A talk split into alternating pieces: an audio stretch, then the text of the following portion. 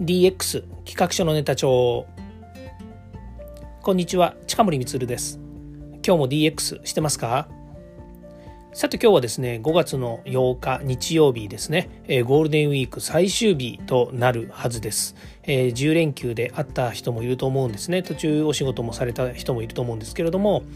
まあおおむねですね、えーまあえー、と平日2日間ぐらいですね。2日と6日ですかね。ありましたけれどもここをお休みにすればですね10連休ということで結構まとまってねあのお休みがあった人はいろんなことができたんじゃないのかなというふうに思います、えー、結構ですね私は、えー、仕事を、えー、毎度ゴールデンウィークってね何かしら入るんですよね。で、まあ、今回もですね仕事しては行ったんですけれどもでもね結構ね休めたんですよね、まあ、途中ですね熱が出てあの3日ぐらいですね調子が悪かったっていうのもあるんですけれども、まあ、それでもまゆっくりできたんじゃないのかなというふうに思います。今日はね日曜日ということでもう脳みそがちょっとジレジレしてるのでですね、えー、まあ仕事をしたいなっていう感覚ができてきているのと同時にですねやっぱりこう、えー Facebook とかね Twitter 見てると、まあ、二分化されますよね。明日から仕事嫌だなっていう人とそれからもう、えー、徐々に仕事モードに入っていきますという方とですね。まあおむね2つですね、まあ、もう一つあるとすれば、まあ、そんなことにねあの関わってないというか、まあ、自分を自分なんていうの？えっ、とお休みをですね十分堪能していて、まあ、そんなことすらですね言うことがないっていう状態ですよね。まあ、大体ですねあの平日、まあ、月金で働いているような人たちっていうのは週末とかですねお休みの時っていうのは、えー、社会的なコミュニティのですねこういう発信とかっていうのが少なくなる傾向にあるというふうに言われていますので、まあ、そういう意味ではですね、うん。あの、まあ、目にするものもですね、えー、やっぱりなんですかねあのか変わらずに活動してるような人たちっていうのはやっぱりこう表面に出てくるというかねあの表に発信してるんだろうなというふうに思いますね。さて今日はですね新しいことにチャレンジするモチベーションはどこから来るのでしょうかっていうですね、まあ、こういうテーマについてお話ししたいと思うんですね。まあ、一つはですね、まあ、私の場合なんか特にそうなんですけどもやっぱり悪なき探求っていうものがあるんですよね。悪なき探求って言っているのはとにかくね新しいものを知りたいとかみんながやっていないから、えー、やりたいというようなですねなんちゅう悪なき探求って言ってもこう深掘りする方ではなくてどっちかというとこう幅広くというか、まあ、いろ方々にですね自分のなんか興味関心っていうものがあってでそれに対してやっぱりこう触手が伸びていくっていう感じなんですね。でも私の場合はえっ、ー、と好きなものは好きっていうかやりたいことはやりたいけれども自分が知らなかったりまああのね中途半端にこうなんかこう興味があると言ってもやりたくないものにはねやりたくないっていうかねあの手つけたくないものっていうのも結構あってでそういうものにはね全く触手が伸びませんもう本当やりたいと思ったらもうやるっていう感じでどんどん突き進んじゃうんですけれども、まあ、そうじゃない限りはですねなかなかやらないっていうことのが多いのかなという、まあ、そんなような気がしますね。はい、そして2番目がですねこの、まあ、私は広く浅くっていうのがあの結構あって、まあ、その割にはですねやっぱりこう深掘りをするっていうこともあると思うんですよね。で、えー、深掘りするって言ってるのは例えば技術の世界だと、えー、自分ができることたまあプログラミングでもいいですしプログラミングをやった後にですね自分でシステムを作りたいとかですね、まあ、システムを作った後は今度サービス作りたいとかですね、まあ、いろんなものがこう出てくる、まあ、そういったものをですねどんどんどんどんやっぱり自分のこれもまあ悪なき探求に近いのかななというふうに思うんですけれども、まあ、どっちかっていうとまだまだできるよねっていう感じで深掘りをしていくっていうことがあると思うんですよね。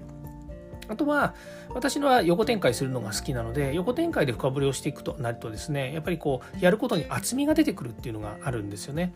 まあ、あの、ね、その、まあ、ちゃちゃっとこうやってね、終わりっていうようなものばかりを積み上げてもですね、やっぱりなかなか面白くないっていうことがありまして、まあそういう意味ではですね、まああの、どんどんですね、こう深掘りをしていく中で、まあ自分が本当に極めたいなと思うものをですね、じっくりとこうやっていくということですね。あと、まあ趣味的なものだと、あの、下手の横好きっていう名前もあるようにですね、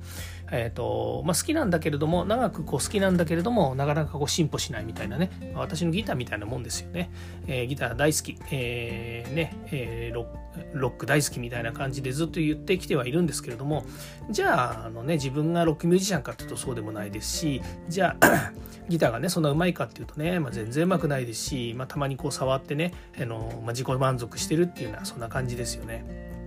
で3番目がですねやっぱりこうモチベーションどこから来るのかっていうとですね、まあ、一般的にお金や名誉だったりとか働くっていう源泉こういったものにあるのかなというふうにも思いますね。でこれはまあ人それぞれ価値観っていうのが違ってきますので、まあ、そういう意味では、えーとモチベーションっていうものもねお金お金お金って言ってね、えー、行く人もいると思うんですよ例えば今の NFT っていうねアートを買うってことについても、まあ、先ほどと同じようにですねまあえっ、ー、とやったことないからやりたいっていうようなモチベーションの人もいるでしょうしそれから、えー、転売とかねそれから価値が上がっていくということで、まあ、ブロックチェーンあごめんなさい暗号資産なんかもそうですよね、えー、例えばあのビットコインとか買った一番最初に買った頃から比べるとかなりやっぱり、えー、価値が高額になっているということがあってで今買うとですね、まあ、大体、えー、どのくらいなんですかね400何十万かもしれないんですけども去年の、えーと、10月ぐらいには700万ぐらいを超えてたとかね。だからこう乱高下しちゃううんですね。半年ぐらいでねかなりな金額下がって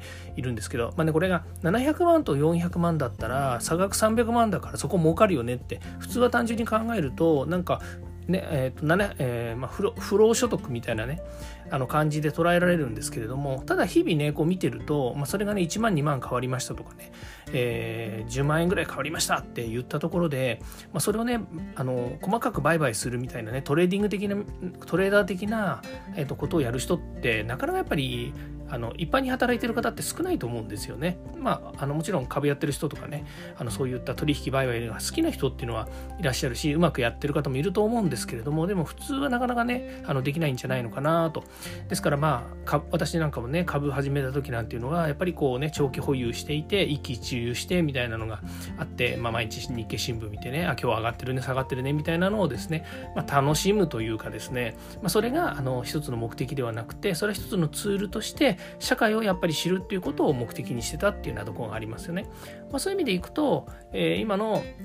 あの NFT とかね、それからうんと、えー、暗号資産とか買うっていうのも、まあ、長期的な目線で言えばね、将来の資産で、えー、にしておくということもありますし、あとはね、今、あの、えー、やっぱりこう、アーリーアダプターというかね、あの、昨日もちょっと話したんですけれども、やっぱりこう、NFT の世界にまだ入ってくる人たちっていうのが本当少ないんですよね。まあ、もちろんそのアーティストの人たちっていうのはね、自分の、えー、生み出しているこうアートの世界ですよね。例えばキャラクターであったりとか漫画だとアニメであったりとかですね、それが写真であったり、そういったものがですね、今までいくらこうデジタルに、アナログからデジタルに変わってデジタルで写真を撮ったりとかね、デジタルの絵を描いたりとかって言っても、なかなかそれをね、お金の対価として価値を生み出すということは、もちろんね、買っていただく人がいればできるんだけれども、あの、対価になるんだけれどもやっぱりそれをね自分でこうねあのたくさんの方にこう譲りしたりなんていうのは今でできる世界ではなかなかなかったんですよね。まあ、それがこの、えーね、Web3 と言われる時代の中で、えー、今まで、えーとあの価値はあるんだけれどもその売買履歴とかねそれからかそのいわゆるデジタルっていうか見えないものの価値の所有っていうものが今までできなかったので、まあ、そういったものがねこう、えー、実現できているっていうところが今のこの Web3 時代 Web3 という技術のね、時代の中で、そのお金とかね、名誉とか、こういったものをですね、やっぱりこう、しっかりと あの、あの提供できるだけのですね新しいやっぱりこう取り組みになってるんですね、まあ、そういったものが、まあ、僕にしてみると新しいことへのチャレンジっていうことにもなりますしあの逆に今の探求それから深掘りそれからお金お金や名誉みたいなものこういったものが新しく、まあ、あの形成されていくっていうところでモチベーションになっているっていうのがあるんですね。からもう一つ最近の話で言うとねやっぱりこれコミュニティというかですね社会性の問題もあると思うんですね、まあ、一つは例えば SDGs って言われているように、えー、とこれから、えー、例えば何十年後、まあ、2030年というのが SDGs の一つの、まあ、あの、なんでしょうね、あの、えっと、まあ、タイムリミットというかですね、こう、30年までにみたいな感じで言われてるんですけども、だけども、あの、地球全体が、えっと、これからずっと長く、えー、みんながこう生活していく、まあ、